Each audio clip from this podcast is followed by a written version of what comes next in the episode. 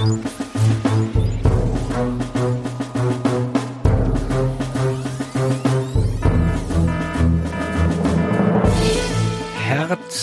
willkommen im Universum, dem Podcast, in dem Ruth und Florian über das Universum sprechen. Mit Ruth.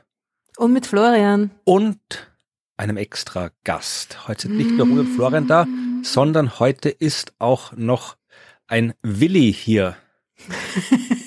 ein Willi? Ja, ich hoffe, es ist nur einer. Ja. Es ist nur einer. Ja, wir haben einen Gast. Heute gibt's drei unterschiedliche österreichische Dialekte. Das wird ganz hart für die Hörerschaft, die äh, sich ab und zu mal beschwert, dass wir zu viele Dialektausdrücke verwenden, was aber eh die Minderheit ist. Also äh, mein Dialekt ist ja sowieso nicht äh, wirklich zuordbar. Ruth spricht schönstes Simmeringerisch und Willi, du bist doch jetzt Kärntnerisch, oder? Ich bin Kärntner. Ja. Genau. Also ich bin ursprünglich in schönem Geldtal in Kärnten aufgewachsen und mein Weg hat mich dann in die große Stadt nach Wien geführt, um Astronomie zu studieren. Genau. Und daher kenne ich auch Florian und Roth. Genau, Willi hat äh, Astronomie studiert. Ein bisschen vor uns hast du, glaube ich, angefangen, wenn ich mich richtig erinnere. Genau. Wir haben uns dann so eine Zeit lang überschnitten und danach bist du, wohin bist du gegangen? Nach Innsbruck, oder? Genau, danach bin ich nach Innsbruck gegangen, mhm. Ähm, um zu promovieren, so wie das in der Wissenschaft halt öfters der Fall ist, dass man irgendwann halt die Uni wechselt. Und dein Spezialgebiet war oder ist? Also damals war es noch Kosmologie. Damals habe ich äh, so Galaxienhaufen simuliert oder die Entwicklung von Galaxienhaufen über. Ja, hey, hey, hey, das ist mein Thema. das war damals. Und dann war die Situation halt so, ähm, man war auf der Suche nach einem Job und was sehr interessant war zu der Zeit, war halt so die Gamma-Astronomie. Mhm. Ich habe dann irgendwie geschaut, ähm, wo man denn in der Gamma-Astronomie arbeiten kann. Und eine der spannenden Locations war halt an Heidelberg, äh, das Max-Planck-Institut für Kernphysik. Die haben ähm, ganz spezielle Teleskope in Namibia betrieben, um so Hochenergie-Gamma-Astronomie zu betreiben. Und äh, ich kann dann später erklären, wie das funktioniert. Ja. Aber ähm, ich habe mich dort beworben und die haben mich auf einen Vortrag eingeladen und danach hat mir die Max-Planck-Gesellschaft ein Angebot gemacht, das ich nicht ablehnen konnte. und so bin ich dann in Heidelberg gelandet. Ja, da war es auch schön. Da war ich auch mal. In der Gamma-Astronomie. Ja, da war ich auch ein paar Jahre lang. Da ist es schön. Äh, wir werden die ganzen wissenschaftlichen Themen dann natürlich noch ausführlich besprechen. Deswegen bist du ja da. Aber vielleicht sollten wir deinen Werdegang noch zu Ende erzählen, weil der ist ja auch nicht uninteressanter geworden. Denn äh, so wie Ruth und so wie ich hast du ja auch die astronomische Forschung verlassen und machst jetzt was ganz anderes. Auch das ist richtig. Also ich war mehrere Jahre in Heidelberg. Das war ja super interessante, super schöne Zeit. Unter anderem war ich auch in Namibia, was äh, vom Land her, vom Himmel her Wahnsinn ist. Ähm, es war wissenschaftlich super spannend. Aber wie das Leben so spielt, lernt man dann andere Menschen kennen. Ich habe da meine Frau kennengelernt. Und am Ende des Tages hat sich dann die Frage gestellt, was wollen denn wir, also außer dass wir heiraten, ähm, noch miteinander machen? Und äh, die Frage war, wo wollen wir leben und wo wollen wir arbeiten? Und dann haben wir mehr oder weniger so eine Liste an, an, Städten gemacht, die für uns in Frage kommen. Und München ist relativ weit oben gestanden. Wir haben dann, dann Jobs gesucht und München hat sich herausgestellt, dass äh, es für uns beide sehr gute Jobs zu, äh, gebracht hat. Und am Ende des Tages bin ich im Patentamt gelandet, also im Deutschen Patent- und Markenamt und bin dort äh, Patentprüfer. Du hast quasi die Karriere von Albert Einstein umgekehrt gemacht. Der ist von Patentamt in die Wissenschaft gegangen und du hast den anderen Weg gemacht. So ungefähr, genau. Nur ohne Nobelpreis, oder? oh, was hätte das kann ja noch werden. Ja. den typischen österreichischen Größenwahn. ja, also das kann man, glaube ich, ausschließen. äh, ne, um die Geschichte noch fertig zu erzählen. Die Welt ist groß, aber eigentlich ist sie relativ klein. Meine Frau hat auch in München einen sehr interessanten Job gefunden und ist Lektorin für Sachbücher im, beim Karl-Hanser Verlag und äh, wie, sie, wie das Schicksal so spielt, äh, wurde sie dann Lektorin vom Florian. Genau, also äh, Panzer Verlag ist der Verlag, wo meine Bücher erscheinen und wo die Bücher vom den Science Busters erscheinen. Und ich kann mich noch erinnern, früher hatten wir immer einen anderen Verleger, Christian, der jetzt Ruths äh, Lektor ist. Der ist vom Hansa Verlag. Ist wirklich klein. äh, Christian ist vom Hansa Verlag zum Aufbau Verlag gewechselt und ich habe dann irgendwie eine E-Mail bekommen, er verabschiedet sich und äh, aber wir müssen uns keine Sorgen machen, wir kriegen eine tolle neue Lektorin, nämlich die Annika Domeinko. Dann weiß ich noch, habe ich irgendwie gesagt, ach, Domeinko, den Namen kenne ich. Ich kannte mal, der heißt so. Und dann hat sich rausgestellt, ja, das ist tatsächlich genau äh, der Willi, der mit der neuen Lektorin zu tun hat. Und ja, den alten Lektor war noch angebracht, den hat es die Rupp bekommen. Also es hat sich alles. Ja, danke dafür übrigens. ja, Christian war ein Hallo, toller. Christian. Christian ist ein toller Lektor, Annika ist Absolut. eine tolle Lektorin, also gibt's nichts zu sagen. Ja, aber die Welt ist klein, aber bevor wir jetzt hier die Hörerschaft mit unseren äh, Bekanntschaften langweilen, erklär mir mal, warum der Willi zu Gast ist. Ups, Entschuldigung, ich bin gerade gegen meinen Mikrofonarm gestoßen. Ich habe gedacht, du hast dir eine Gitarre zugelegt. Nein. ja, ich dachte, ich spiele kleines Liedchen jetzt, ja. Nein, Willi hat sich ja in seiner Arbeit, wie er gerade gesagt hat, mit sehr interessanten Themen beschäftigt. Gammastrahlen, Astronomie, Kosmologie und solchen Sachen. Und ich und Ruth tun zwar äh, gerne immer so, als würden wir uns überall auskennen, aber in Wahrheit gibt es noch so ein, zwei Sachen, die wir nicht wissen. Und wenn wir schon mal dann feststellen, dass es da ja einen Kollegen von früher gibt, der sich mit solchen Dingen auskennt und der noch dazu vor einiger Zeit ein Buch geschrieben hat zu all diesen Themen, wo man das auch nachlesen kann, haben wir gedacht, dann laden wir den Willi doch einmal in den Podcast ein, damit er all die Dinge erklären kann, kompetent, die wir nicht so kompetent erklären können. Und äh, das Buch hat auch einen wunderbaren Titel, das heißt Rätselhafte Himmelsobjekte mit dem Untertitel vom Suchen und Finden unwahrscheinlicher Ereignisse und exotischer Strahlungsquellen im Gammastrahlenkosmos. Und da können wir, glaube ich, mal mit der grundlegenden Frage anfangen. Was ist ein Gammastrahlenkosmos? Also die Informationen aus dem Kosmos oder aus dem Universum, die äh, zur Erde kommen, sind ja sehr vielfältig. Und der Hauptanteil oder der, der Hauptteil an Informationen, den wir bekommen, ist das elektromagnetische Spektrum. Mhm. Und wenn man sich das im optischen anschaut, dann habe ich irgendwie einen Bereich von Rot zu Blau, was äh, quasi auch die Energie der Photonen sind. Von roten zu blauen ist der Faktor 2 in Energie, also blaue Photonen haben ungefähr doppelt so viel Energie wie rote Photonen. Jetzt ist es aber natürlich nicht das Ende des Liedes, sondern ähm, das elektromagnetische Spektrum ist richtig groß. Ich kann von irgendwie vom Radiobereich ähm, ausgehen, wo typischerweise die Energien ein Millionstel von dem vom roten Licht sind. Aber wenn ich jetzt vom blauen Bereich zu höheren Energien gehe, dann komme ich zuerst zum Ultravioletten, dann später komme ich zur Röntgenstrahlung und irgendwann mal komme ich zur noch höher energetischen Strahlung und das ist dann die Gammastrahlung. Also das ist quasi der, der hochenergetischste Bereich, den man so benannt hat im, im elektromagnetischen genau, Spektrum. Genau, ganz genau. Das ja. ärgste Licht, was es gibt. ja, und wie sieht man das? Weil ich sehe es ja nicht. Das ist äh, eine sehr gute Frage. Also das erste Mal ist, die Erdatmosphäre ist für Gammastrahlung nicht durchlässig. Gl glücklicherweise, weil also Gammastrahlen, das ist mehr so im Bereich von Kernreaktionen und darüber. Also es gibt auch irgendwelche Zerfälle von Atomkernen, die Gammastrahlen aussenden. Das ist das, was aus den Atomkraftwerken rauskommt, was nicht rauskommen soll. Zum Beispiel, unter anderem. Also radioaktive Strahlung ist auch Gammastrahlung. Genau, genau. Radioaktive Strahlung ist Gammastrahlung. Also genau, der, der Name Gammastrahlung kommt eigentlich daher, dass man am Anfang halt ähm, unterschiedliche hochenergetische Strahlung von radioaktiven Elementen empfangen hat. Und dann hat man das ähm, alles zu einem Magnet hingestellt und das eine hat sich in die eine Richtung äh, abgelenkt, das andere ist in die zweite Richtung abgelenkt worden. Und die, die, der Grund dafür ist, die ähm, Alpha-Strahlung war positiv geladen, das sind Heliumkerne, und die Beta-Strahlung ist negativ geladen, das sind Elektronen. Und dann zwei dritte Komponente geben, sich nicht ablenken lassen und die ist halt elektrisch neutral. Und da hat sich später herausgestellt, okay, das sind äh, Photonen, sehr hochenergetische Photonen. Oh. Die kommen auch aus dem Universum und äh, wie wir halt wissen, radioaktive Strahlung ist jetzt für den Menschen nicht immer nur gesund. Ähm, deswegen sind wir eigentlich ganz froh, dass es die Atmosphäre gibt und das abschirmt. Ja. Um diese Gammastrahlung zu detektieren, hat man im Prinzip zwei Möglichkeiten. Also entweder ich baue irgendeine Art von Detektor, den schicke ich dann in eine Erdumlaufbahn oder halt irgendwie außerhalb der Erdatmosphäre und messe die direkt. Mhm. Oder die zweite Möglichkeit ist, ähm, ich mache das schon irgendwie vom Boden aus, aber im Endeffekt messe ich dann den Effekt, den die Gammastrahlung auf die Erdatmosphäre hat. Und das kann man sich folgendermaßen vorstellen. Im ganz hochenergetischen Bereich kommt ein Gammaphoton auf die obere Erdatmosphäre und macht einen Teilchenschauer. Mhm. Also das kommt halt, stößt an den Atomkern von Luftmolekül und macht dort dann äh, Elektronpositonpaare, also so Energie, dass es zu Paarerzeugung führen kann.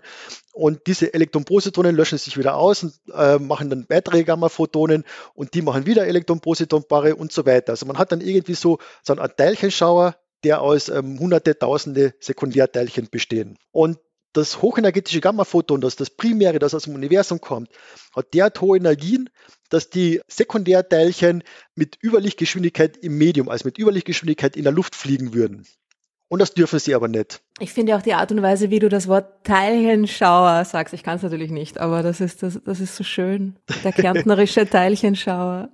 Ja, also wenn ich, offensichtlich lebe ich schon relativ, also länger nicht mehr in Kärnten oder ich, ich, ich fahre da sehr regelmäßig hin und bin immer zu Gast, aber auch bei mir ist wahrscheinlich irgendwie eine gute Mischung an Dialekten mittlerweile zusammenkommen. Genau, und manchmal ja. kommt es dann noch so durch, das ist so lustig, ne? bei bestimmten Buchstabenkombinationen oder so, manchmal da, genauso wie es mir dann manchmal noch die Simmeringerin irgendwie reinhaut, glaube ich, äh, da ist es bei dir sehr lustig. Ja? ja, wir können mal die Hörerschaft abstimmen lassen über den besten Dialekt.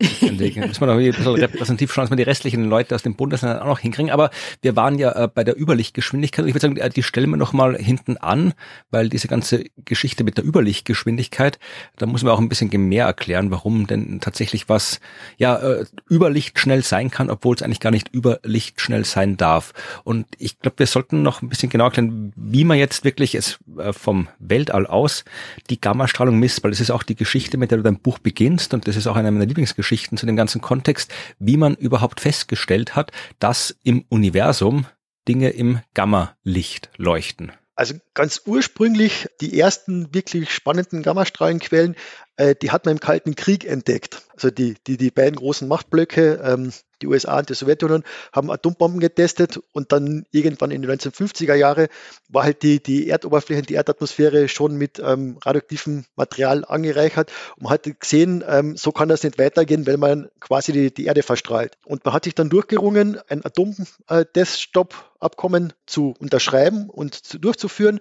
äh, das besagt, dass man ähm, auf der Erde im Wasser und im Weltraum nicht testen darf, sondern nur mehr unterirdisch. Weil dann kommen natürlich weniger radioaktive Elemente in die Erdatmosphäre. Und das ist unterschrieben worden und man hat sich natürlich gegenseitig misstraut. Und ähm, die Amerikaner, sowohl die Amerikaner als auch die Russen, haben dann Satelliten ins All geschickt, um nachzuschauen, ob sich die jeweils andere Seite daran haltet. Und eine der gängigen Theorien in der USA war halt, die Russen testen weiter, weil die einen Rückstand gehabt haben und die machen es dort, wo man es nicht sieht, nämlich hinterm Mond. Und machen, schickt man Satelliten rauf, die hinterm Mond nachschauen, ob Atombomben explodieren. Und dann waren die Satelliten oben und man hat, da sieht eine riesengroße Explosion. Also die eine blöde Geschichte ist.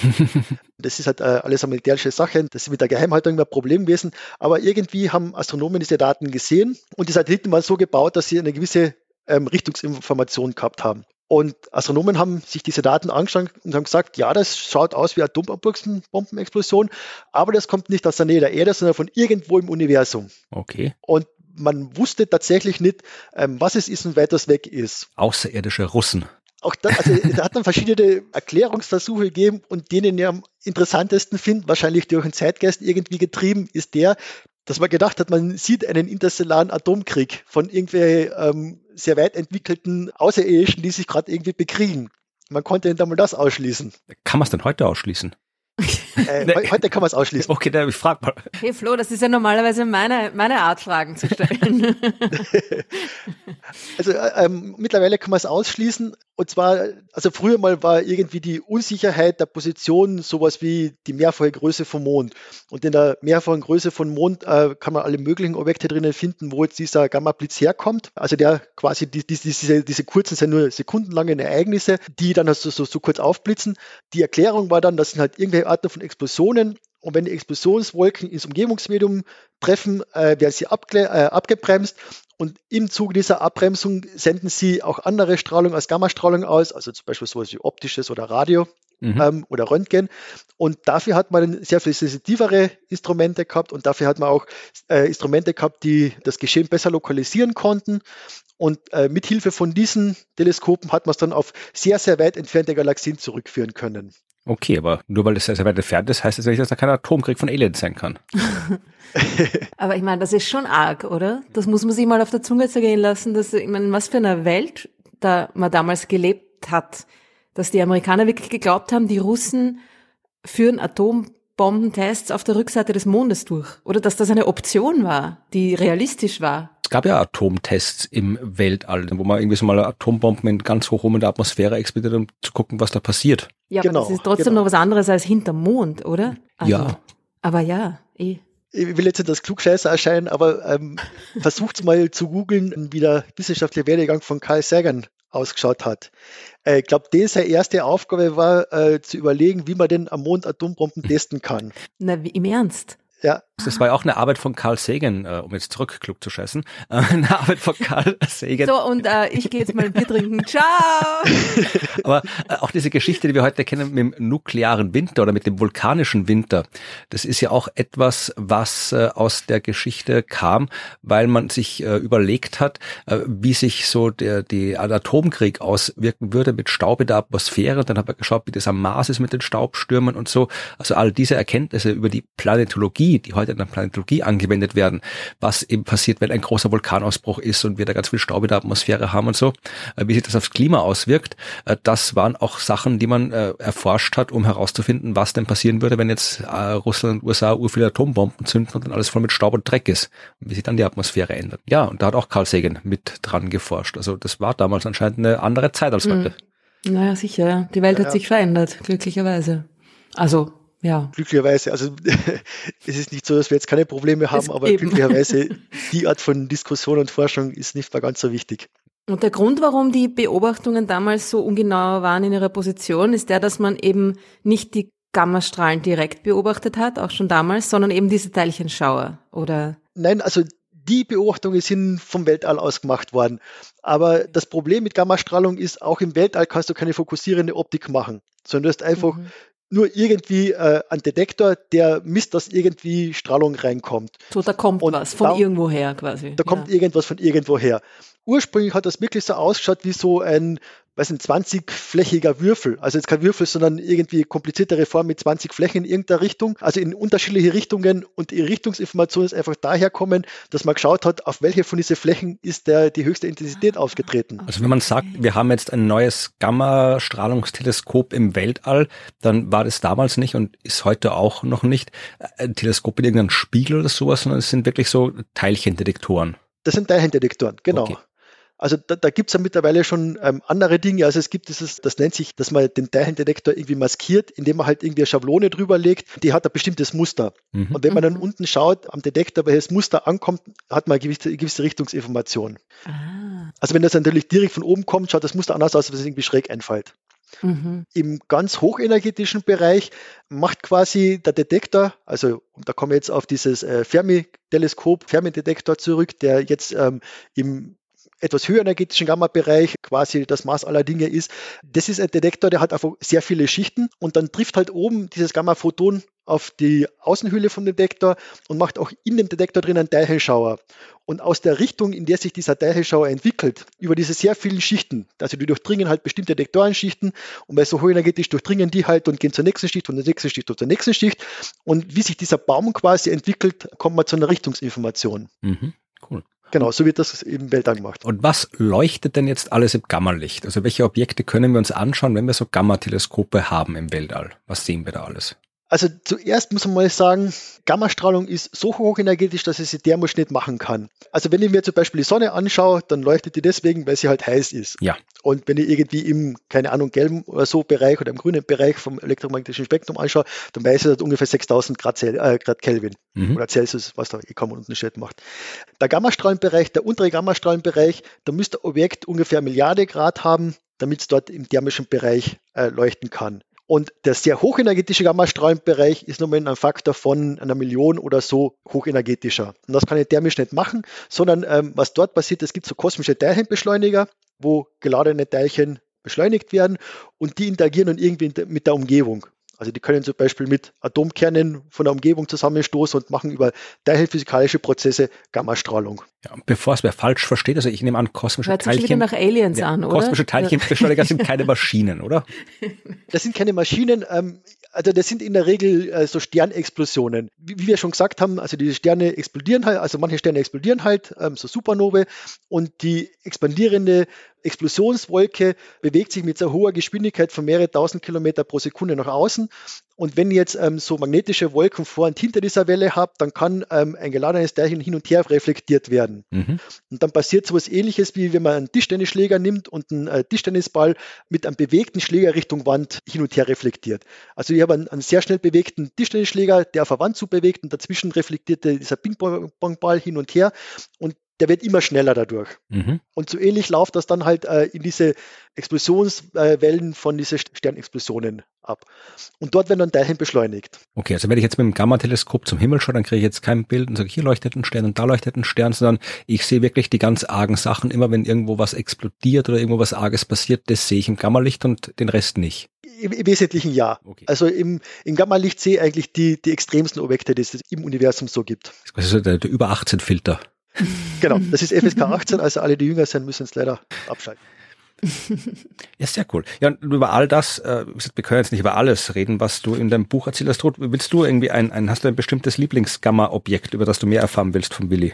Ein Lieblingsgamma-Objekt. Ja. Naja, ich meine, die, die, die, die Sache, die wir halt immer sagen, wenn es um dieses Thema geht, ist, ja, das sind halt äh, aktive Galaxienkerne und Quasare und Supernova-Explosionen, aber das ist halt alles super allgemein, ne?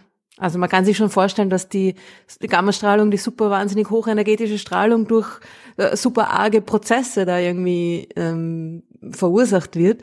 Aber halt, da gibt's ja sicher urviel urspannende Details von denen wir wenig Ahnung haben. Dann suche ich mal eins raus, nämlich im Inhaltsverzeichnis war der Teil, wo ich beim Lesen noch nicht angelangt bin vom Buch, aber es passt schon in die Zeit. Die Folge wird ja veröffentlicht am 20. Dezember, das heißt, äh, bald ist Weihnachten und äh, im Buch gibt's ein Kapitel, das heißt der Weihnachtsblitz. Also Willi, wenn du vielleicht jetzt im entsprechenden Tonfall uns die weihnachtliche Geschichte vom Weihnachtsblitz erzählen könntest. Also, liebe Kinder. Es begab sich zu jeder Zeit. Es begab sich am ersten Weihnachtsfeiertag 2011, dass die Gamma-Teleskope, die speziell in der Umlaufbahn waren, ein sehr hochenergetisches, kurzes Ereignis gesehen haben. Es hat einen Gamma-Blitz gegeben, der ähm, relativ kurz gedauert hat, wenige Minuten, aber für Gamma-Blitze eigentlich relativ lang war. Und Gamma-Blitz ist einfach, das äh, haben wir glaube ich noch nicht genau. Gamma-Blitz ist einfach, es kommt für sehr kurzen Moment sehr, sehr viel Gamma-Strahlung, so wie Lichtblitz, nur genau. im Gamma-Licht. Genau, das ist ein Lichtblitz im Gamma-Licht. Ja. Genau, das ist ein Gamma-Blitz. Ähm, das sind auch diese ähm, Gamma-Rebörse oder Gamma-Blitze, die ich früher erklärt habe, die man für sowjetische Atombomben gehalten hat. Das sind auch diese mhm. Gamma-Blitze, mhm. genau. Aber es hat da äh, am Weihnachtsfeiertag 2011, glaube ich, war das, äh, einen dieser Gamma-Blitze gegeben, äh, der so, so, überhaupt nicht in das Bild gepasst hat. Man, man muss vielleicht noch einmal zurückgehen äh, zu der Entfernungsmessung oder zu der Geschichte der Gamma-Blitze weil wir haben irgendwas für uns, das schaut aus wie Atombombenexplosion. Aber wie ich gerade erklärt habe, kann, kann man das zurückführen auf extrem weit entfernte Galaxien, die faktisch am Rande des beobachtbaren Universums sind. Mhm. Und das war natürlich ein riesengroßes Problem, weil ich habe irgendetwas, das vom anderen Ende vom Universum kommt, aber bei uns ausschaut wie Atombomben. Also die Energie, die das Ding freisetzt, muss ja gigantisch sein. Allerdings. Man weiß jetzt, dass in der Sekunde oder die paar Sekunden, wo es explodiert, ist das Ding heller als der Rest vom Universum. Also mit, mit so etwas hat man es da zu tun. Das heißt, heller als das Universum, das heißt, es, es gibt so viel Energie ab wie alles andere im Universum zusammen. Genau, genau. Ui. Also als alle Sterne, als alle Galaxien, als alle supermassive schwarzen Löcher, als alles, wenn man die Gesamtenergiemenge über alle Wellenlängenbereiche aufsummiert, ist das Ding in die paar Sekunden immer noch heller. So. Als die anderen Dinge in den paar Sekunden, ne? Das ist also. Genau, in den paar Sekunden. Ja, ja, genau. Ja, ja. Das ist also wirklich nur in der sehr kurzen Zeit.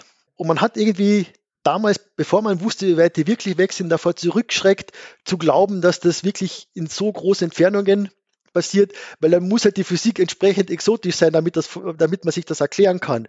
Und man hat dann irgendwie äh, sich ein Modell ausgedacht, das ähm, in der Galaxie funktioniert. Also das Problem war aber, man hat die Lokalisierung nicht besonders gut hinkriegt, aber man wusste schon, dass die aus alle möglichen Richtungen kommen können. Also das, das, hat keine Bevorzugsrichtung in Richtung der galaktischen Ebene gegeben, sondern die sind auch von Richtungen kommen, in der eigentlich relativ wenig Galaxie ist. Und das hat eigentlich dagegen gesprochen, dass es ein galaktisches Phänomen ist, weil sonst müsste ja Konzentration in der galaktischen Scheibe oder also in Richtung der Milchstraße halt sehen. Mhm. Und man hat damals gedacht, ähm, okay, was, was wäre denn eigentlich, wenn es ganz, ganz alte Neutronensterne gibt, die normalerweise nicht sehe, und auf denen schlagt sowas ein wie ein Komet oder Asteroid? Ja. dann würde das faktisch auch diesen äh, Gamma-Blitz erzeugen. Einfach die kinetische Energie mit, mit diese Asteroiden dort einschlagen. Also wenn so ein, weiß nicht, ein 10 Kilometer großer Felsbrocken auf einen 30 Kilometer großen Neutronenstern draufclasht, am anderen genau. Ende vom Universum, dann ist das mehr Energie als na, nicht im anderen, also das Modell funktioniert nur in der, in der Milchstraße. Ach so, nur in der Milchstraße, okay, okay, okay. Genau, ja. also ähm, das ist, das, das andere Ende vom Universum ist, lass mich kurz überlegen, Faktor Millionen oder noch viel mehr weiter weg, was in Energie ähm, zwölf Größenordnungen sind. Mhm.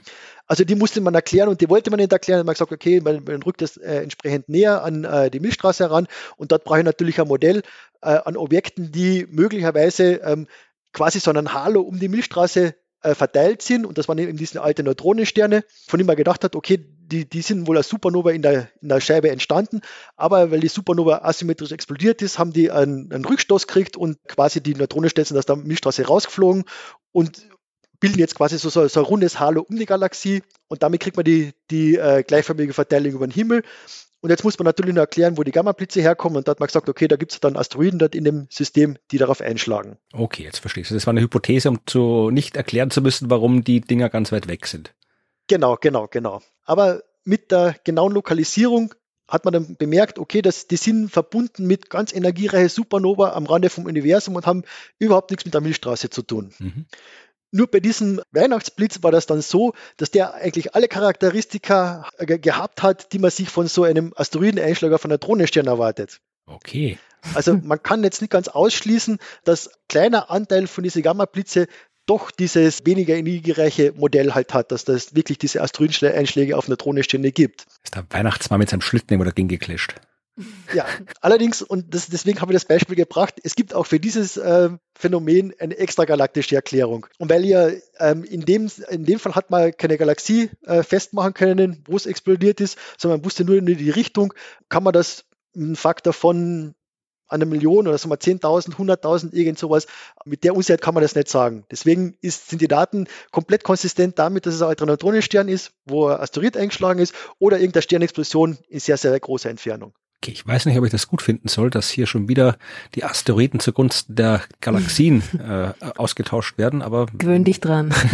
wenn die Forschung sagt, dass es so ist.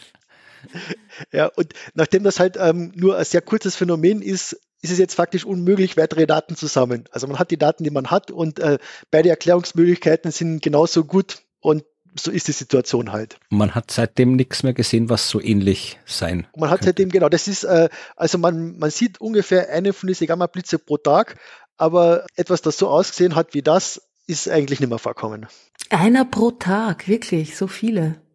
Ja. Und ist das Ding nicht auch, dass das, äh, dass die Zeitskalen äh, so kurz sind, ist das nicht auch irgendwie noch ein Rätsel oder ein Problem für viele Objekte? Weil wenn das irgendwie extragalaktisch ist, also in einer Galaxie stattfindet, in, in, im Kern einer Galaxie, das ist ja groß, ne? Das Material, was da rundherum fliegt um das schwarze Loch und so. Darum müsste auch die Zeitskala eigentlich länger sein von diesen Ereignissen das ist total richtig. Also das, das war nämlich das zweite Problem, das man hatte. Also erstens einmal, mhm. man, man hätte irgendwie zwölf Größenordnungen Energie erklären müssen, die man dann mhm. später erklären musste. Aber das andere ist, die Variabilitätszeitskala von diesen Gamma-Blitze, also die dauern wohl ein paar Sekunden, aber die ja. haben einen sehr, sehr hochgradig ähm, veränderlichen Verlauf.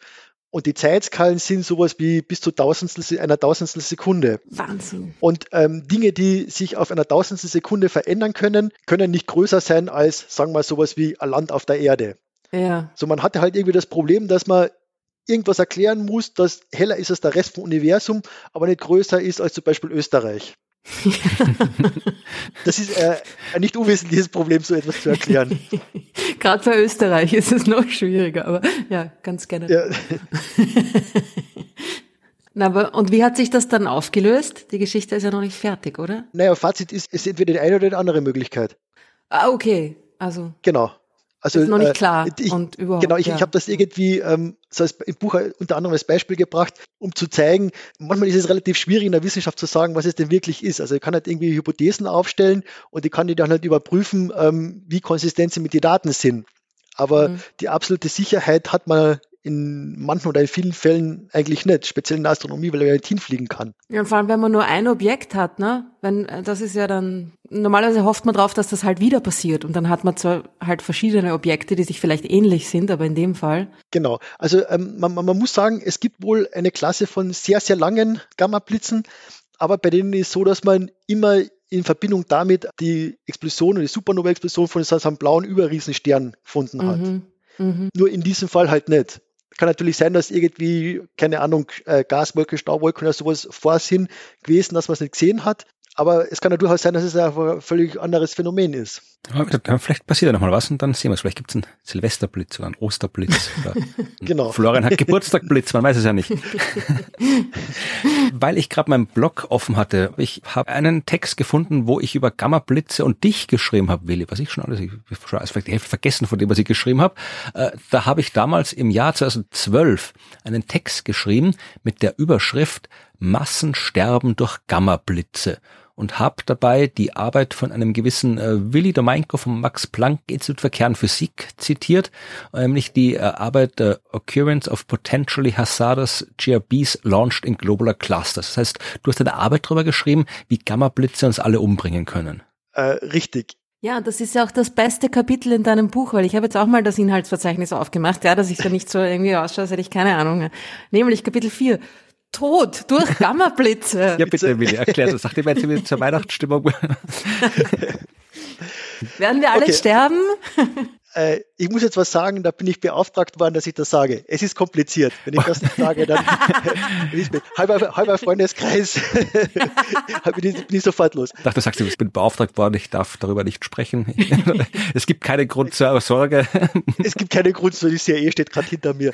Nein, ähm, ich will das natürlich gern erklären, äh, muss ich vielleicht ein bisschen ausholen. Zu der Zeit, wie in Heidelberg war, haben wir den Himmel in sehr, sehr hochenergetischer Gammastrahlung angeschaut. Mhm. Und irgendwie haben wir ähm, diese Art von Gammastrahlung aus der Richtung von einem Kugelsternhaufen gefunden. Mhm. Äh, in dem Fall ist es jetzt aber keine veränderliche Gammastrahlung, sondern es ist eine ausgedehnte Emission, die immer gleichbleibend von diesem Kugelsternhaufen kommt. Und Kugelsternhaufen, das sind ähm, sehr, sehr alte Sternhaufen der höchsten Sterndichte, die man in der Milchstraße so finden kann. Also die sind so alt wie das Universum als solches, sie sind über 10 Milliarden Jahre alt, aber im Zentrum von diesem Sternhaufen hat man Sterndichten, da wäre halt von der Sonne aus gesehen der nächste andere Stern noch innerhalb von unserem Sonnensystem, also irgendwo beim Neptun. Mhm. Also da wäre der Himmel sogar relativ hell, wenn man dort hinschauen wird, weil es einfach so viele Sterne gibt. Mhm. So. Und wie wir auch schon wissen, ist, dass zumindest im stellaren Bereich diese kosmischen Teilchenbeschleuniger in der Regel mit äh, Supernova-Explosionen einhergehen. Und diese Supernova-Explosionen sind aber normalerweise ein Kennzeichen von sehr jungen Sternen. Mhm. Daher war immer die Frage, wie kann ich denn in diesem sehr alten Sternhaufen Gammastrahlung finden, obwohl ich die normalerweise eher und was experimentell auch so ist, ähm, in der Nähe von sehr jungen Sternen, die halt so als Supernova explodieren können, finde. Genau, man muss dazu sagen, es gibt zwei Arten von Gammablitzen. Da kommen wir jetzt gleich wieder zurück. Es gibt zwei Arten von Gammablitzen. Die erste, da waren wir schon, äh, das ist äh, Supernova-Explosionen von sehr massereichen Sternen. Mhm. Es gibt jetzt noch eine zweite Art von Gammablitzen.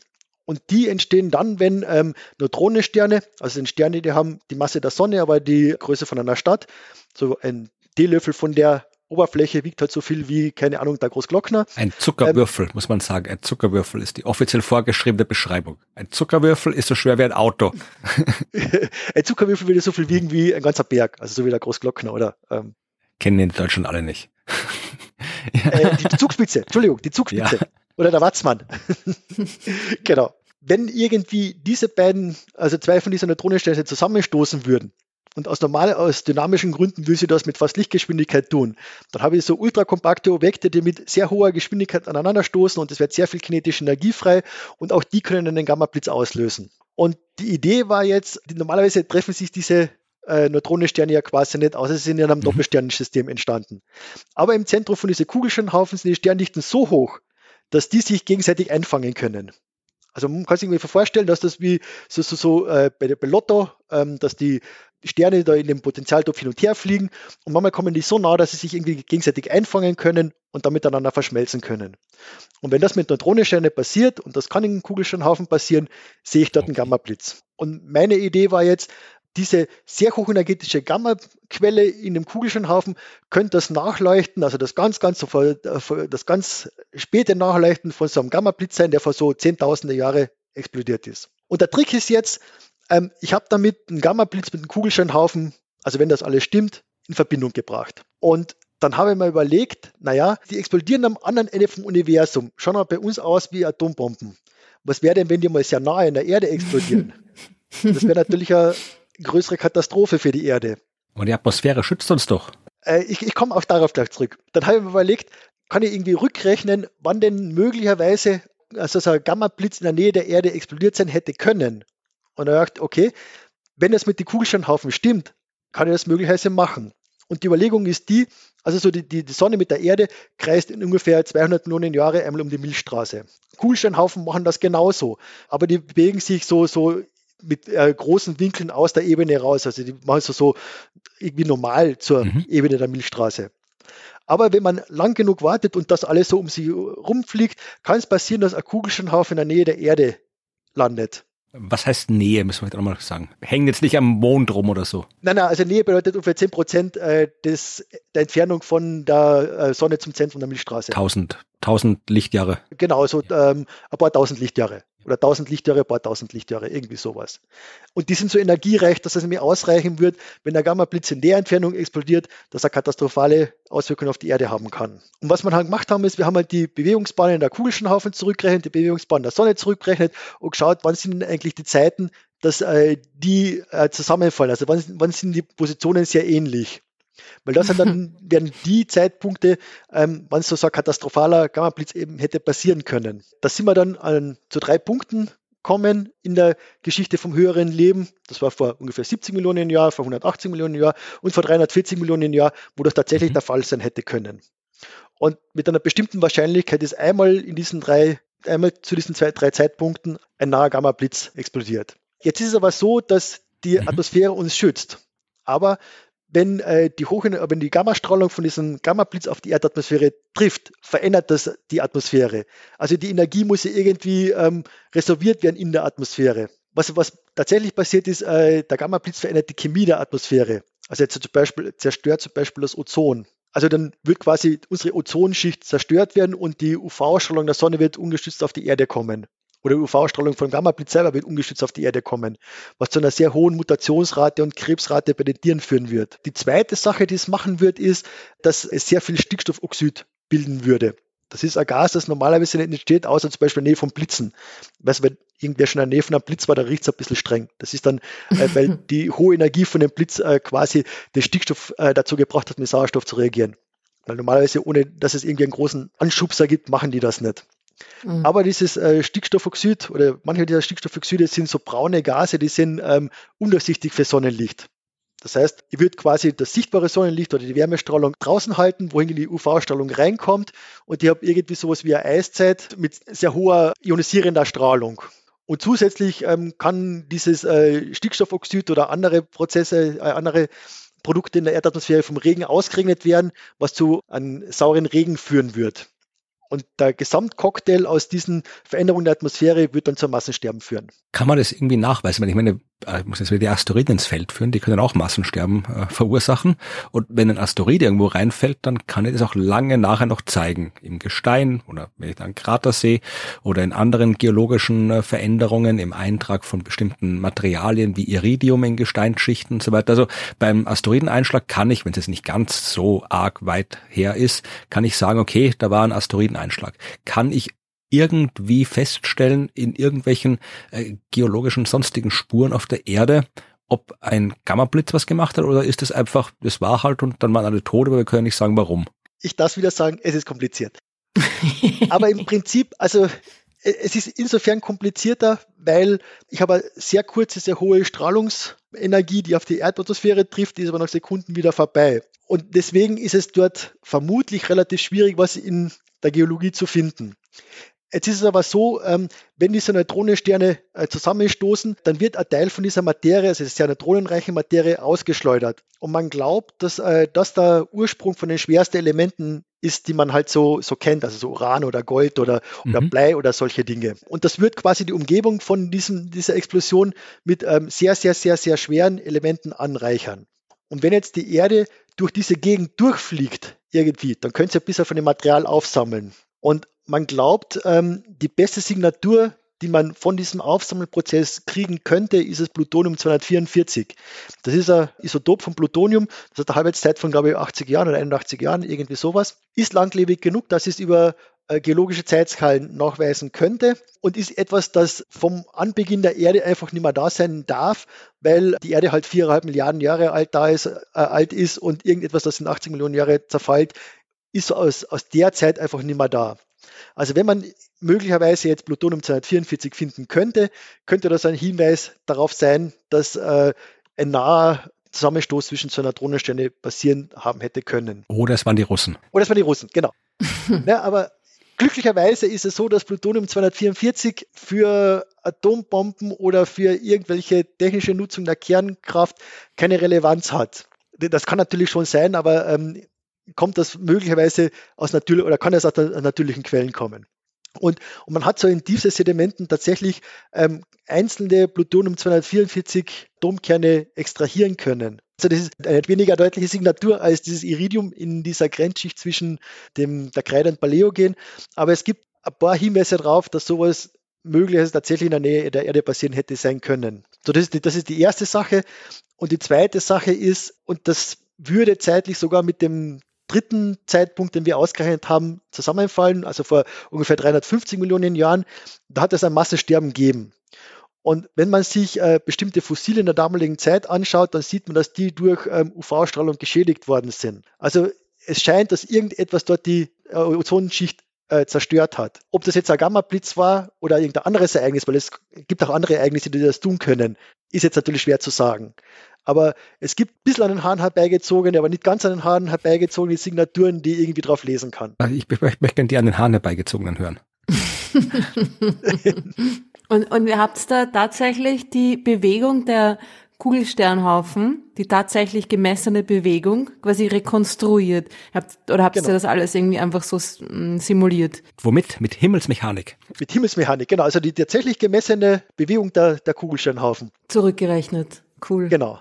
Spannend. Mhm. Also gar nicht so den Haaren herbeigezogen eigentlich. Ich meine. Ja, eh, also ich, ich, kann man da also konsistentes Bild draus bauen, aber man darf halt nicht vergessen, dass das doch nicht unbeträchtliche Löcher hat. Ja, kannst halt schwer nachweisen, wenn ihr halt nichts außer ein paar komische Atome habt, die noch vielleicht noch rumliegen, die woanders theoretisch auch herkommen könnten. Genau, genau, genau. Aber ist die, ist die Erklärung des, des Gamma-Blitzes quasi wahrscheinlicher oder zumindest gleich wahrscheinlich wie die alternativen Erklärungen? Oder ist es irgendwie. Du kannst hm. immer Asteroideneinschläge haben, weil wenn die paar hundert Millionen Jahre her sind, dann weißt vielleicht auch nicht mehr, wo die waren, weil da findest du auch kein Krater mehr. Das war ja schon damals bei dem Dino-Krater vor 65 Billionen Jahren schwierig genug. Also Atom, das vor 300 Billionen Jahren eingeschlagen hat, mhm. das wirst schwer finden, wenn es nicht gerade wirklich irgendwie so ein gewaltiges Teil war, dass der Krater heute noch existiert. Also das ist schwer nachzuweisen, sowas. Und da hast du noch Plattentektonik auch schon mittlerweile drin, die dir alles kaputt macht. Das ist richtig. Also ähm, ich, ich habe das versucht, da in meinem Buch irgendwie ein bisschen zu beschreiben. Wie gesagt, einer der Zeitpunkte ist vor ungefähr 70 Millionen Jahren. Und da klingelt es natürlich bei jedem, okay, da sind irgendwie die Saurier ausgestorben. Und da klingelt es natürlich bei jedem, okay, da wir wissen aber, dass es da einen, einen mhm. Krater gibt und wir wissen, dass es die Iridiumschicht gibt. Also ähm, wird das wohl nichts mit dem Gamma-Blitz sein.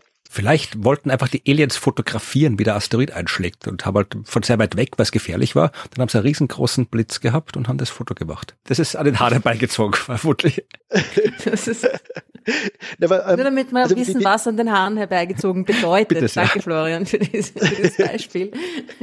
aber, ähm, wir, wir, hatten damals tatsächlich die Diskussion, das kann wahrscheinlich der Florian alles dreimal besser erklären als ich, aber ähm, es gibt das Bild, dass es sowas wie eine Kometenwolke um das Sonnensystem mhm. gibt. Diese Ortsche Wolke, die quasi sowas wie 20 Prozent oder so bis zum nächsten Stern rausreicht und irgendwie quasi noch so, so Überbleibsel sein vom Bildungsprozess genau. des Sonnensystems.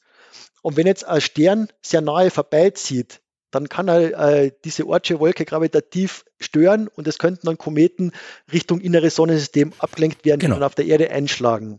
Also das, das Bild ist ja auch für, für den äh, Einschlag bei zum, äh, zu, zum Aussterben der Dinos gebracht worden.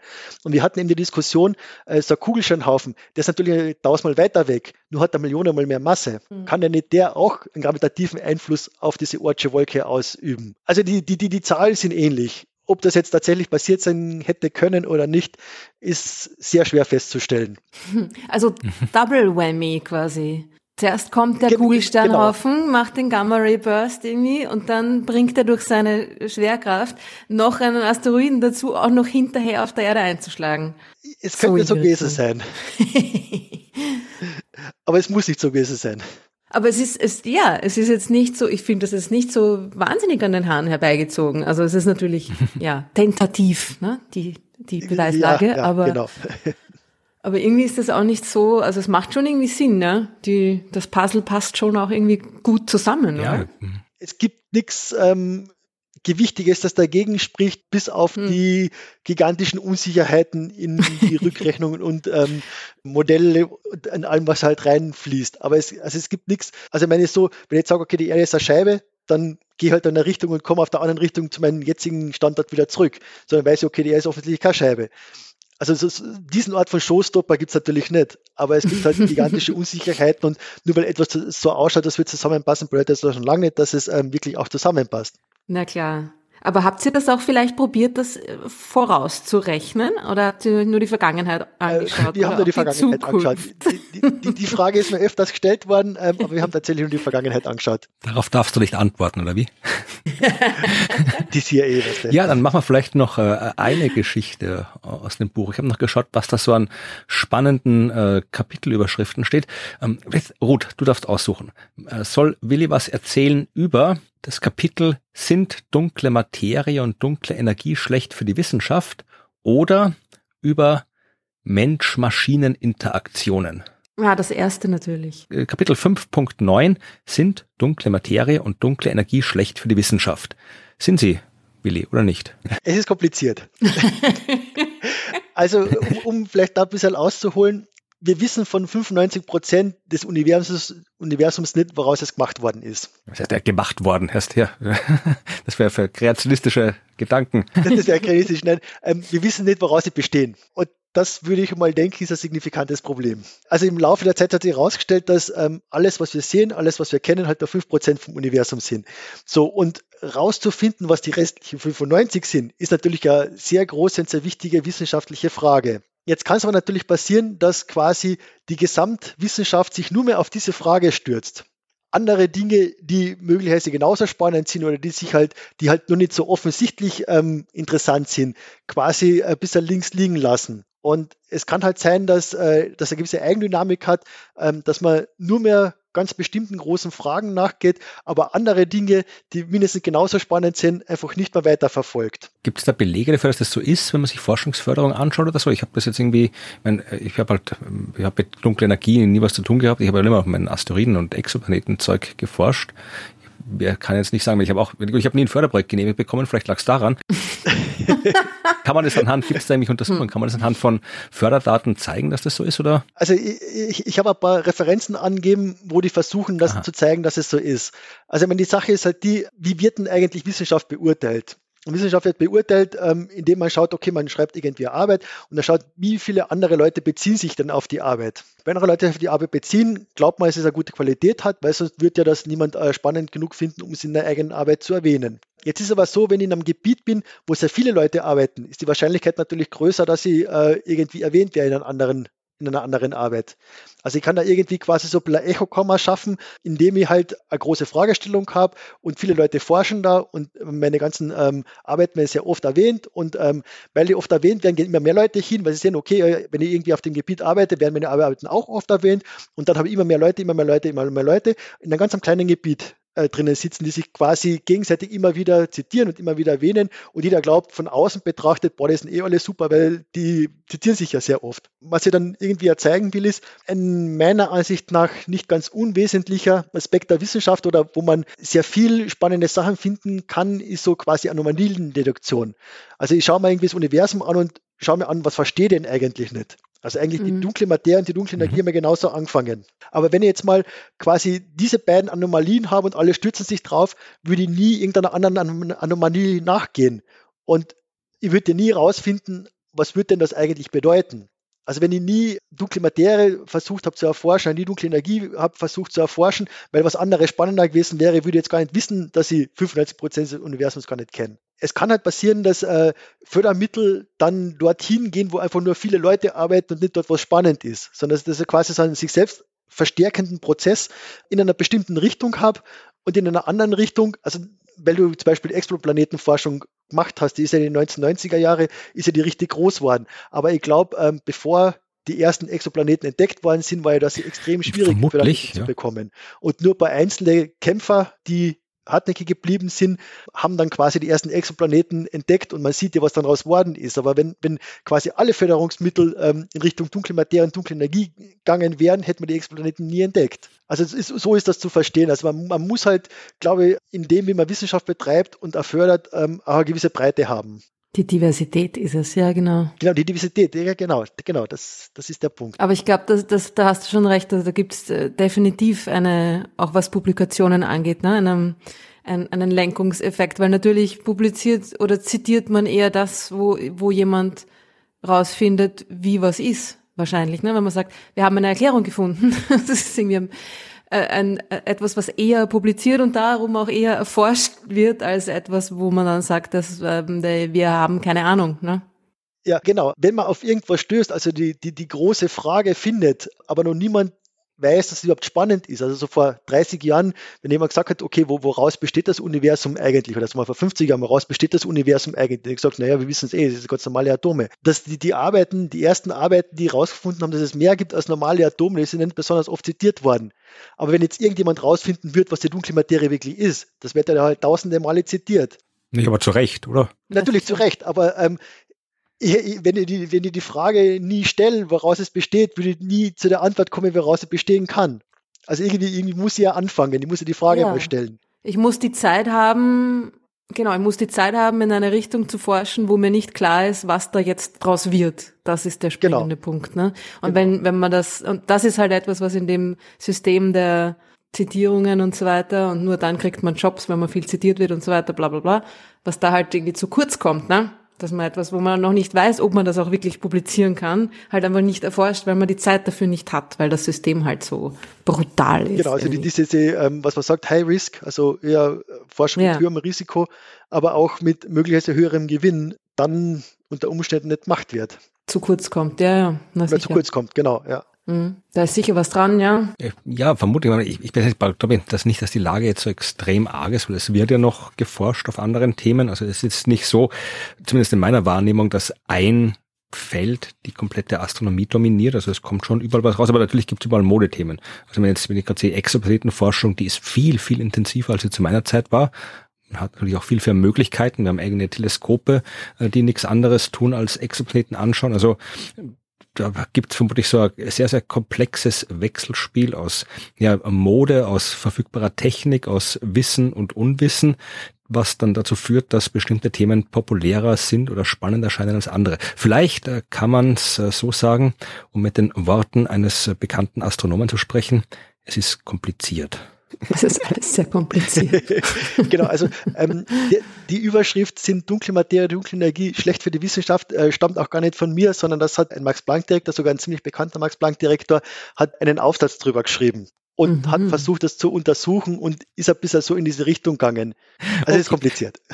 Na gut, dann äh, kann ich euch allen die ihr das hier hört und mehr über all diese komplizierten Themen erfahren wollt. Hier zum Beispiel ganz, ganz Breaking News sehe ich gerade. Ich habe das gerade durchgeblättert und sehe auf Seite 143, Abbildung 6.5, künstlerische Darstellung des Square Kilometer Observatoriums.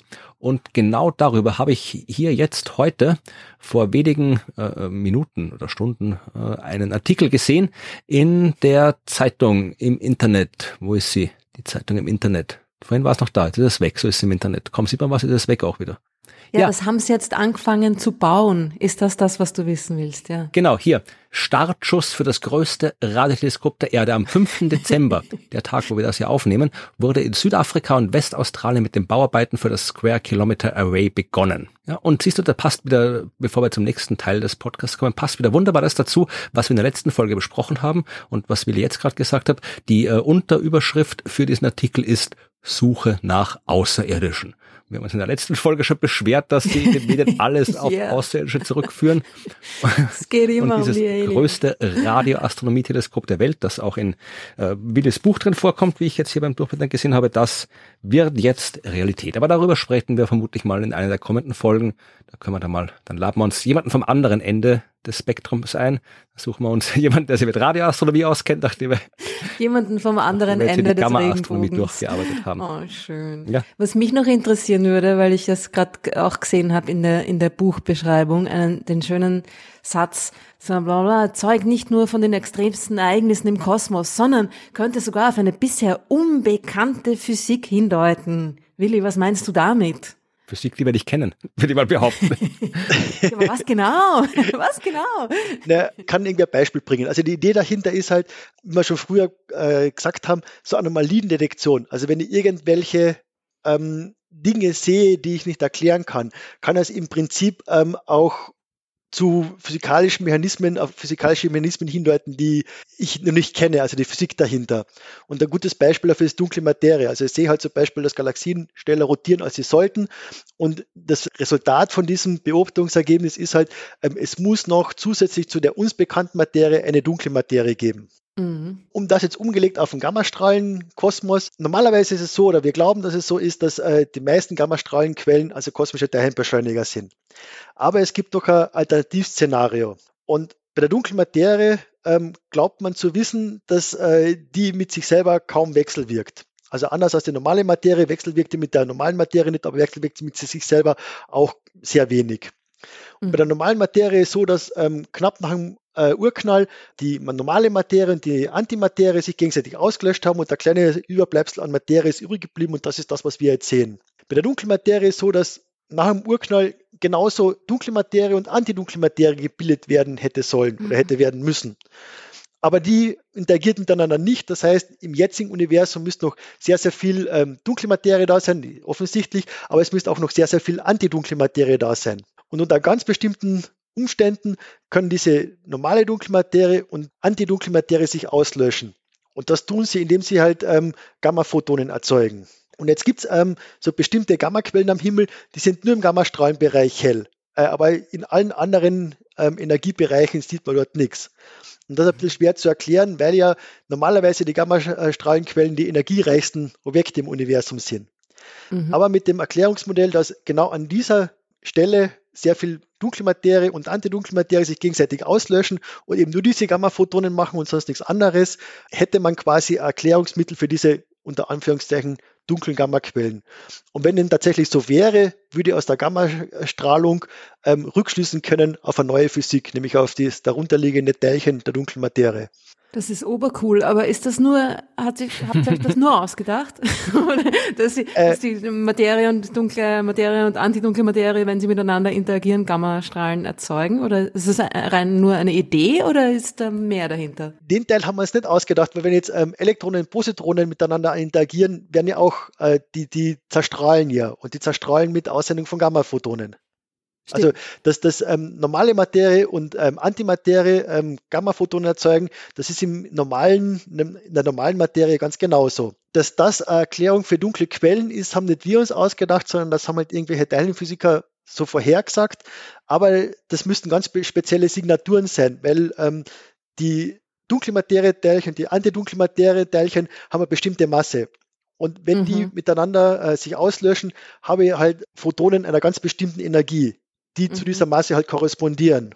Und eigentlich sollte ich dann nur von diesen dunklen Quellen Photonen einer ganz bestimmten Energie sehen, quasi eine Linie und nichts anderes. Ja. Das tut man aber nicht. Und okay. daher ähm, schaut es im Moment so aus, also da, da, kann man jetzt ungefähr ewig lang drüber reden und wirst wahrscheinlich tausende Menschen finden, die das anders sehen, aber im Moment schaut es so aus, dass die dunklen Quellen eben nicht die Auslöschung von dunkler Materie ist. Ja, aber könnte das nicht sein, dass die einfach irgendwie dann rot verschoben sind und drum breiter äh, oder, oder so irgendwie? Ja, weil ähm, Linie bleibt ja Linie. Ach so, ja, es müsste dann quasi ein Wald sein. Also Linie, Linie ja. ist Linie. Mhm, mhm. Also ähm, das Einzige, was du irgendwie machen kannst, ist, okay, du hast halt irgendwie diese äh, Photonen und die interagieren halt mit der Umgebung und kaskadieren dann halt zu niedrige Energien und ich sehe halt von quasi jeder Energie dieser Kaskade einmal irgendetwas. Also mhm, es könnte mhm. natürlich irgendwie in die Richtung gehen, aber das ist auch wieder kompliziert. Also ich, ich habe dann, also ich muss ähm, mehrere freie Parameter einführen, damit ich das erklären kann, was ich finde. Und das ist halt so ein bisschen den Elefant ja. anfitten an irgendwelche Daten. Genau. Mhm, mh. Wer wer wissen will, liest am besten das Buch. Da steht noch ganz viel drinnen. Wir verlinken das in den Shownotes natürlich, wo es ist. Rätselhafte Himmelsobjekte heißt von Wilfried Domeinko bei Springer erschienen. Kann man kaufen und wenn ihr es lesen wollt, dann könnt ihr auch genau das tun. Aber wir nutzen trotzdem noch die Gelegenheit, um ein paar Fragen zu beantworten. Du hast ja schon ganz viele Fragen beantwortet, Willi, aber unsere Hörerschaft hat auch sehr viele Fragen.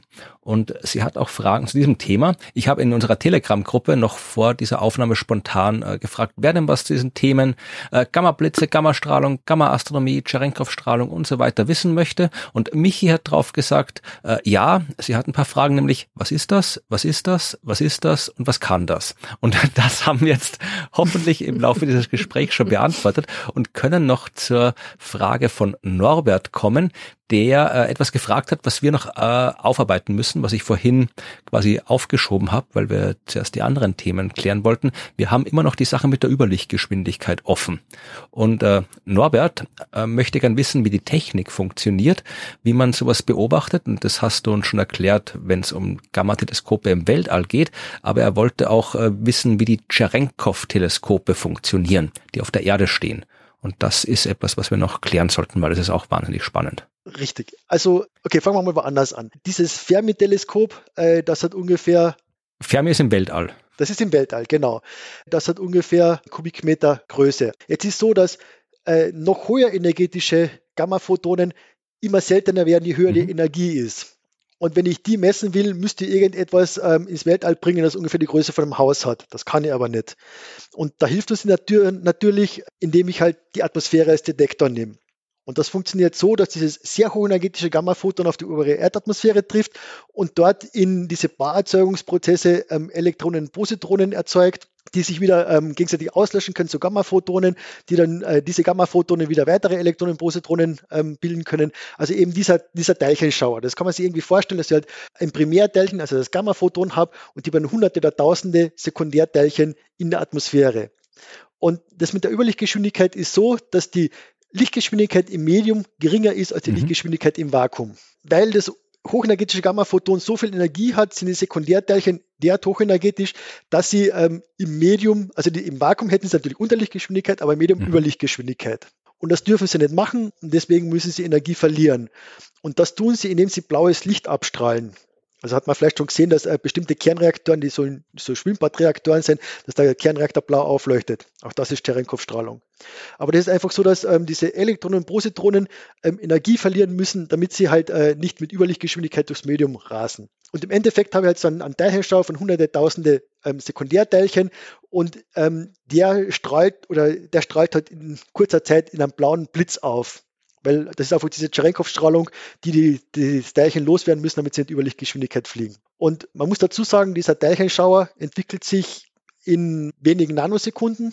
Also sind auch diese blauen Lichtblitze von diesem Teilchenschauern auch so in der im Bereich von Nanosekunden. Aber im Endeffekt habe ich halt in der oberen Erdatmosphäre, also das passiert alles ungefähr in 10 Kilometer Höhe, habe ich halt irgendwie einen Bereich der Atmosphäre, wo halt diese ganzen Teilchen sind und der Teilschauer hat ungefähr die Größe von ein paar Kilometer, also je nach Energie, aber typischerweise Kilometer. Ne? Ähm, der Bereich von, 1000 Kilo, äh, von, von Kilometern, der blau aufblitzt im Nanosekundenbereich. Und das Gamma-Teleskop funktioniert im Prinzip so, dass ich die Erdatmosphäre als Detektor nehme und das kann ja dann beliebig groß sein. Also da kann ich dann einen Bereich haben, der so groß wie ein Fußballfeld ist oder noch größer. Und jetzt muss ich nur noch diese, das blaue Licht, also nur noch diese blauen Lichtblitze messen. Und da hat man dann sehr große optische Teleskope. Also die, die Hess-Teleskope haben ähm, jeweils die kleinen 100 Quadratmeter Spiegelfläche, die große hat 600 Quadratmeter Spiegelfläche mit einer extrem schnellen Optik, äh, mit der quasi die blauen Lichtblitze in der Atmosphäre miss. Und wenn ich das in unterschiedliche Richtungen mache, kann ich den Teilchenschauer rekonstruieren und darauf rückschließen, wo das Primärteilchen, also das ursprüngliche Gamma-Photon, das hochenergetische Gamma-Photon herkommen ist. Und diese Cherenkov-Strahlung in der Atmosphäre, die kommt nur von Gamma-Teilchen oder gibt es andere Quellen auch noch? Naja, also der, der Hauptteil der Cherenkov-Strahlung in der Erdatmosphäre kommt von der geladenen kosmischen Strahlung. Also sowas wie Protonen, ähm, Heliumkerne und so weiter. Aber die werden von interstellaren Magnetfeldern abgelenkt. Das heißt, ähm, die, die, die kommen äh, aus alle Richtungen gleichmäßig und die können nicht zur Quelle zurückverfolgen. Wohingegen die Gamma-Photonen, wie wir ja wissen, die werden von Magnetfeldern abgelenkt und die kommen direkt von der Quelle. Und mhm. der Trick ist jetzt, es sind nur ungefähr sowas wie, boah, 0,1 Promille oder so der Teilchenschauer, die man detektiert, sind wirklich Gamma-Photonen. Und die muss jetzt aus diesem riesengroßen Hintergrund an ähm, normaler kosmischer Strahlung irgendwie rausfiltern. Und das kann er in dem machen, die, die Form von äh, diese, diese Gamma, Gamma-Strahlung ausgelösten Teilchenschauer schaut signifikant anders aus als die Form ähm, also wirklich die Morphologie von dem Teilchenschauer, der von der kosmischen Strahlung kommt. Also der, der Gamma-Photon, das ist, das ist so richtig schön tropfenförmig, so ganz, ganz ein enger Teilchenschauer, wohin der andere, der, wird dann, der hat dann so Subschauer und so und der macht dann noch zwei Teilchenschauer und so. Also das ist eine sehr komplexe Form, wohingegen der Gamma, äh, Gamma ausgelöste Teilchenschauer sehr, sehr eng ist. Und wenn ich jetzt verschiedene Cherenkov-Teleskope habe, mache ich quasi mit sehr kurzer Zeitauflösung, so von Nanosekunden, ein Bild von der Atmosphäre und sehe dann die Form des, äh, des, des Daheschauers im Cherenkov-Licht. Und daraus kann ich rückschließen, was davon ist jetzt ein Gamma-Photon und nur die hole ich mal raus und die rekonstruiere. Also man macht es wie so oft in der Astronomie, man möchte gern was sehen, was man nicht sehen kann, also schaut man, was man sehen kann und schließt aus dem auf das Unsichtbare. Genau. Dann ja, hat Johannes auch noch eine Frage, der macht sich vielleicht ein bisschen Sorgen äh, vor Gammablitzen und wüsste gerne, mit wie viel Vorlauf könnte man einen Gammablitz vorhersagen, äh, vielleicht irgendwie mit Gravitationswellenastronomie, vielleicht kann man da vorher was sehen, weil dann könnte man vielleicht noch irgendwie so, sagt er, irgendwas im Weltall aufklappen, das uns dann schützt oder so. Also das mit dem Aufklappen lassen wir mal, sondern nur, äh, kann man Gammablitze vorhersagen und wenn ja, wie lang vorher? Also das erste ist, ähm, Angst vor Gammablitze muss man nicht haben, weil die sind extrem selten. Also man kann zeigen, dass im allerhöchsten Fall einer dieser katastrophalen Gammablitze alle 100 Millionen Jahre passiert.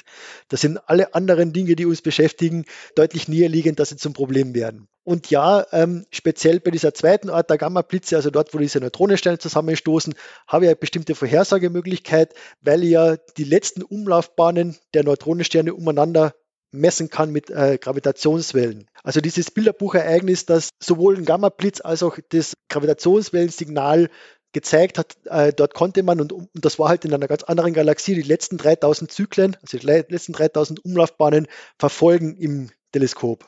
Also im, im Gravitationswellenteleskop.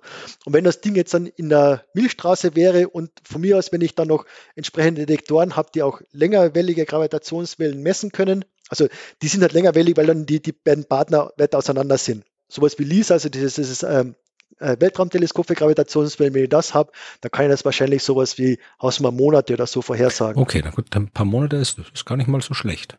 Aber das betrifft nur den, den Neutronensternkollisionsfall. Genau, das betrifft nur die Neutronensternkollisionen. Die andere, ähm, die äh, extrem energiereichen Supernovae, kann ich faktisch nicht vorhersagen oder nicht so lang vorhersagen, aber was man machen kann ist, wenn der Kern von so einem Stern äh, kollabiert, dann löst er typischerweise einen Neutrinoblitz aus. Also bei der mhm. Supernova 1987a hat man äh, Neutrinoblitz gesehen, bevor die Supernova explodiert ist. Aber das sind, glaube ich, typisch in der Größenordnung von Minuten oder was das war. Und noch Zeit, sich mit einzuschmieren und Sonnenbrille aufsetzen. genau. Dafür reicht vielleicht. Oder vielleicht in den Keller zu gehen. Keine Ahnung. Dann haben wir noch eine letzte Frage von Nico. Und äh, er wusste nicht, also ich habe den Leuten nicht gesagt, äh, wer du bist oder dass du kommst oder dass wir überhaupt einen Gast haben. Aber anscheinend hat er geahnt, dass du beim Patentamt bist. Denn es klingt fast schon wie so etwas, was man beim Patentamt einreichen kann. Nico fragt, kann man aus diesem ganzen Strahlungskram irgendwie Energie gewinnen? So wie wir Photovoltaik Anlagen für Sonnenlicht haben oder so, könnte man da für Gammastrahlen was ähnliches bauen? Also die, die ehrliche Antwort ist, ähm, vielleicht kann man das irgendwie machen, aber die Flüsse sind extrem gering. Also die hellste ständige Quelle, lass mich kurz überlegen, ist sowas wie, glaube ich, 15 Größenordnungen unter dem, was die Sonne bringt. Also das ist eine hochgradig ineffiziente Sache. Gut, also Nico brauchst nicht einreichen bei Patentamt, das bringt nichts. Ja, dann waren das die Fragen. Wenn ihr noch mehr Fragen zu dem Thema habt, dann ähm, ja, äh, schickt sie am besten direkt an Willi, der hat ein Buch geschrieben, der hat öffentlich bekannt gegeben, dass er zu dem Thema was weiß. Und als Autor geschieht es ihm recht, wenn er dann Leute Fragen schickt. Jetzt ist vorbei. zum Thema. Der Willi bildet sich ein, dass er was weiß. Und ansonsten, er schickt uns gern alle Fragen. Ansonsten, wenn wir keine Gäste haben, dann tun wir wieder einfach so wie immer, äh, als wüssten wir Bescheid und antworten euch was drauf. Also, wenn ihr Fragen habt an uns zu irgendwelchen Themen, dann schickt sie uns an fragen at dasuniversum.at.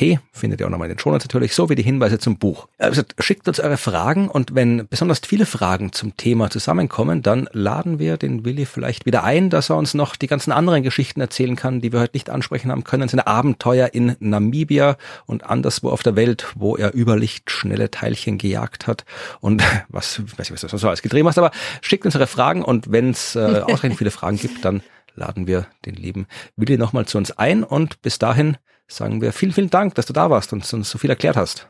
Ja, danke, hat mir sehr viel Spaß gemacht. Danke für die Einladung. Frohe Weihnachten und äh, hoffen wir auf einen neuen Weihnachtsblitz.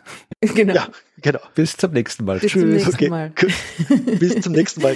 Ciao. Mach's gut. Ja, das war der Willi. Schon lange nicht mehr gesehen, obwohl stimmt gar nicht, wir haben ihn vor ein paar Wochen gesehen, aber davor habe ich ihn sehr lange nicht davor gesehen gehabt. Davor sehr lange nicht mehr. Ja, es war eine echt nette Überraschung, wie er dann plötzlich im Stadtsaal da stand und mir gedacht, ah, schaut genauso aus wie vor 15 Jahren, wo ich ihn das letzte Mal gesehen habe. Ja, ja mal schauen, vielleicht kommt er wieder mal vorbei, vielleicht machen wir so. so. Ja, ich glaube, dass, also dieses Thema, ich glaube, da hätten wir noch ein paar Stunden drüber reden können. Können wir eine Tradition also, draus machen, immer in der Weihnachtsfolge mal Weihnachten mit Willi. Weihnachten mit Willi. Weihnachten mit Willi und Weltuntergang. Ja, ja, schauen wir mal, was draus wird. Bis dahin müssen wir noch die restlichen Rubriken des Podcasts durchgehen, noch ein paar Sachen klären. Wir müssen vor allem mal schauen, was Evi erzählt in Neues von der Sternwarte. Da hat sie doch. auch ein spezielles Thema diesmal und das hören wir uns an. Wir sind bei Neues von der Sternwarte mit Evi. Hallo Evi. Hallo Florian. Wir sind kurz vor Weihnachten und darum wird's heute vage weihnachtlich, aber eigentlich gar nicht. Du möchtest was anderes erzählen als sonst. Das ist mal ein Teaser.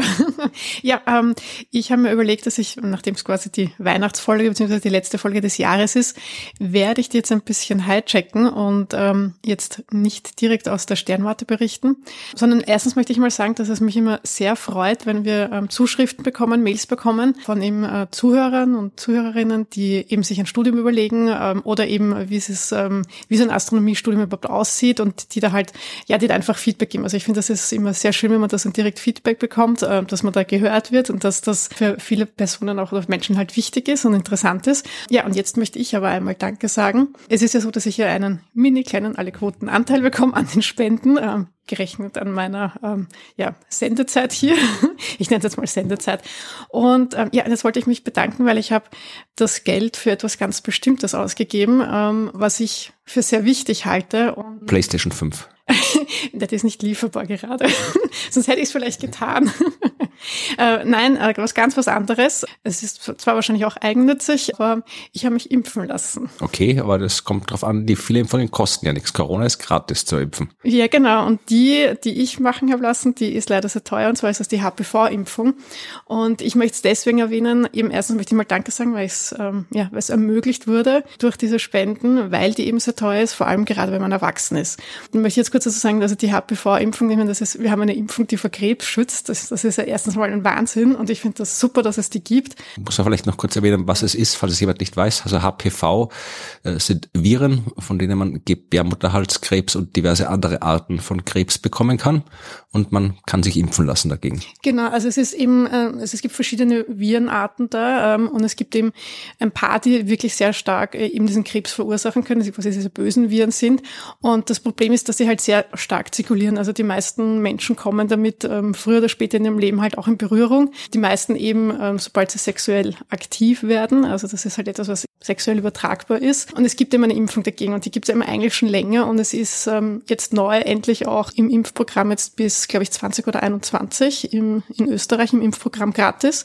Also alle, die da noch drunter fallen, ähm, lasst euch impfen, auch die Burschen bitte. Es ist Gebärmutterhalskrebs, also es betrifft Frauen und es sterben auch immer jährlich noch sehr viele Frauen daran. Und, ähm, und man kann aber etwas dagegen tun und das finde ich halt super. Und eben auch, äh, wenn man die Jungen impfen lässt, dann stoppt man das einfach, dass das zirkuliert und das hilft hilft dann eben auch, ja. Und eben, aber wenn man nicht mehr in dieses Impfprogramm fällt, dann wird das eben sehr teuer, weil es benötigt drei Teilimpfungen und ähm, eine davon kostet 200 Euro. Also das ist schon sehr, sehr viel. Und das können sich eben viele nicht leisten. Also ich habe immer auch geglaubt, dass ich sowieso auch schon zu alt bin dafür. Also das ist das, was ich geglaubt habe, ja, dass ähm, eben, wenn man dann schon mal erwachsen ist und wenn man sexuell aktiv ist, dass man sich dann nicht mehr impfen braucht, dass das halt keine äh, Wirkung mehr hat. Und das stimmt aber überhaupt nicht. Also ich habe dann ähm, sehr viel mit meiner Gynäkologin gesprochen. Ich habe dann auch noch mit einem zweiten Arzt darüber gesprochen, ja, wenn man vielleicht in einem Alter ist, wo man sich denkt, ich weiß nicht, ob es sich noch auszahlt, einfach mit dem Arzt reden oder mit der Ärztin und, und sich da beraten lassen. Aber es ist, es ist nie zu spät eigentlich fast. Also der Arzt damals hat zu mir auch gesagt, ja, natürlich muss man sich das überlegen, weil es eben auch teuer ist. Aber was ist, wenn dann in 20 Jahren oder so die Diagnose gestellt wird, dann denkt man sich wahrscheinlich, ja, na, hätte ich damals nur, ja. Das, das war dann für mich so ein bisschen das Zünglein in der Waage. Ja, also es gibt nicht nur ein HPV-Virus, sondern ganz, ganz viele verschiedene. Manche sind äh, krebserregender als andere und nur weil man jetzt irgendwie mit hoher Wahrscheinlichkeit ein paar von denen hat, heißt es das nicht, dass man immer alle hat. Das heißt, man kann sich auch als erwachsener Mensch noch damit anstecken. Man kann als erwachsener Mensch äh, die Viren übertragen und deswegen ist die Impfung auch als erwachsener Mensch durchaus sinnvoll und es wäre auch sinnvoll, dass der Staat die bezahlt, tut aber nicht. Und beziehungsweise nur für Kinder und das auch noch nicht so lange, wie es sein sollte. Und auch jetzt, glaube ich, in Österreich ist es bis 21. Genau, es ist ganz, ganz neu, dass sie das erweitert haben. Davor war es bis 13 Uhr oder so. Entschuldige, dass ich unterbrochen habe. In Deutschland sind die Regeln ein bisschen anders. Da ist es aber auch so, dass man, sobald man, glaube ich, irgendwie erwachsen ist, äh, entsprechend zahlen muss. Und äh, das wird meistens nicht von der Krankenkasse übernommen. Das wird nicht irgendwie vom Staat übernommen. Das heißt, äh, da ist es auch genauso teuer. Und wie gesagt, es ist wirklich eine Impfung, die sehr sehr, gut wirkt, haben auch äh, die Leute, die sie erfunden haben, einen Nobelpreis dafür bekommen. Harald Zuhausen, ein Deutscher, hat den Nobelpreis unter anderem bekommen. Das heißt, das ist äh, jetzt nichts, was wie sehr gerne von irgendwelchen Verschwörungsfuzis bei der Corona-Impfung gesagt wird, neue Technologie, alles noch nicht erprobt und so weiter. Äh, das ist Wissen, das so gut bekannt ist und so gut äh, geprobt ist, dass man da nicht nur Nobelpreise verleihen kann, sondern auch in den Daten sieht, überall dort, wo es HPV-Impfungen gibt, sinken die entsprechenden ja. Krebsraten. Genau, aber es gibt eben mittlerweile eben sogar schon Langzeitstudien. Also ich glaube, Australien ist da irgendwie ähm, sehr federführend vorne dabei. Und da hat man wirklich gesehen, dass eben seit Einführung der Impfung, wie das schön zurückgegangen ist. Österreich hat es leider verpasst, wieder mal da ja. vorne mit dabei zu sein. Ja, leider. Das ist ein guter Nutzen für die Spendengelder, die wir uns zukommen lasst. Und sie dürfte auch sehr gut verträglich sein. Also ich habe äh, gar nichts gehabt, also bei den drei Impfungen nicht einmal einen Impfarm oder sowas gehabt. Also und es hat zwar nichts direkt mit Astronomie zu tun, auch nichts mit der Sternwarte, aber mit Wissenschaft. Ja. Und ein großes Dank eben nochmal und mit Dankbarkeit vor allem. Wir hätten das mit der Impfung hinbekommen ohne Spenden. Es ist jetzt nicht so, dass wir hier so irgendwie so typisch vorweihnachtlichen Aufruf machen wollen in der Form von hier das arme kranke Kind, das muss sterben, wenn es keine Spenden bekommt. Also das ist es nicht. Also wir wollen euch da keinesfalls irgendwie emotional erpressen, dass ihr uns weiter spenden sollt. Also ist es nicht so, dass wir alle unheilbare Krankheiten haben, die durch eure Spenden gelindert werden müssen. Das ist es nicht. Der Rest der Spenden wird dann natürlich auch für den Podcast verwendet. Als nächstes kommt dann die PS PS5, oder? Schauen wir mal. Nächstes ähm, Jahr. Vor allem finanzieren wir die Arbeit am Podcast damit und die Kosten, die der Podcast verursacht an diversen äh, Domainkosten und alles. Vielleicht habt ihr auch schon Erfahrungen gemacht mit HPV-Impfung und Co. und könnt uns, wollt uns die zukommen lassen, dann interessiert uns das auf jeden Fall auch. Aber keine Sorge, das wird jetzt kein Impfpodcast, dafür gibt es ja genug andere. Genau, das nächste Mal gibt es auch wieder Infos von der Sternwarte versprochen. Ja, was gibt Ich habe da nämlich schon was. Ja, ja sage ich aber nicht. Achso, okay, na dann bin ich gespannt, was beim nächsten Mal kommen wird und das hören wir dann beim nächsten Mal. Genau, bis dahin. Tschüss. Und frohe Weihnachten, oder? Ja, von mir aus. Frohe Weihnachten. Tschüss. Tschüss. Ja, die, die Evi muss echt aufpassen. Jetzt fängt sie da auch schon an, englische Begriffe irgendwie reinzuschleudern und irgendwie, ich glaube, gegendert hat sie auch außerdem. Also Ui. Evi, so, so geht das nicht und, weiter. Und pro Impfen. Und pro Impfen und ein Nicht-Astro-Thema und überhaupt. Also wirklich, ich weiß nicht, was ich davon halten soll. Nein, nein, ja, also eh, ne, was, was soll ich da jetzt noch dazu sagen? Geht's impfen. ja, vor allem ist ja auch Grippe. Ich habe auch irgendwie mein, äh, das ist ja jetzt wirklich, weiß ich, so wie früher all dort alle Corona hatten oder immer noch haben, jetzt irgendwie äh, andauert immer Leute, ja, hier Grippe, da Grippe, hier dieses, also sag irgendwie. Ja, und das mit HPV ist natürlich schon so ein ja. Ding. Also irgendwie, ich meine, ich muss ehrlich gestehen, dass mir die 600 Euro eigentlich auch zu heiß sind. Also ja, eh, aber es ist äh, halt, ich meine, erstens ja. ist es ein Witz, dass es so viel kostet, weil es ist eine Impfung gegen Krebs. Ja, das ist so verrückt. Ja. Und zweitens, es stimmt aber auch das, was, was, was Evi oder Evis Arzt da gesagt hat. Also, wenn du dann halt irgendwie mal erfährst, dass du doch irgendwie Gebärmutterhalskrebs hast oder was, dann denkst du auch, naja, die 600 Euro hätte ich auch zahlen können damals. Ja, voll. Also, es kommt halt immer drauf an, wie, wie man sich überlegt ja. und man was man, haben eh, haben muss man es erstens mal und dass es so viel kostet, ist eine Frechheit und mag ja vielleicht daran liegen, dass diese Krankheit nur Frauen betrifft, aber ich möchte mich nicht aus dem Fenster zu weit lehnen, wie auch immer. Aber es ist natürlich eigentlich auch lächerlich, dass man selber nicht so bereit ist, das Geld auch zu zahlen, ja. Weil ich mir denke, haben würde ich es wahrscheinlich schon, aber ich gebe es halt dann doch vielleicht lieber für irgendwie neue Tourenski aus, die ich mir gerade gekauft habe, übrigens um 600 Euro. Oh nein, es ist ein, ein, furchtbares Thema natürlich. Eigentlich, wenn man sich überlegt, sollten, sollte man sich da schon impfen lassen, ja.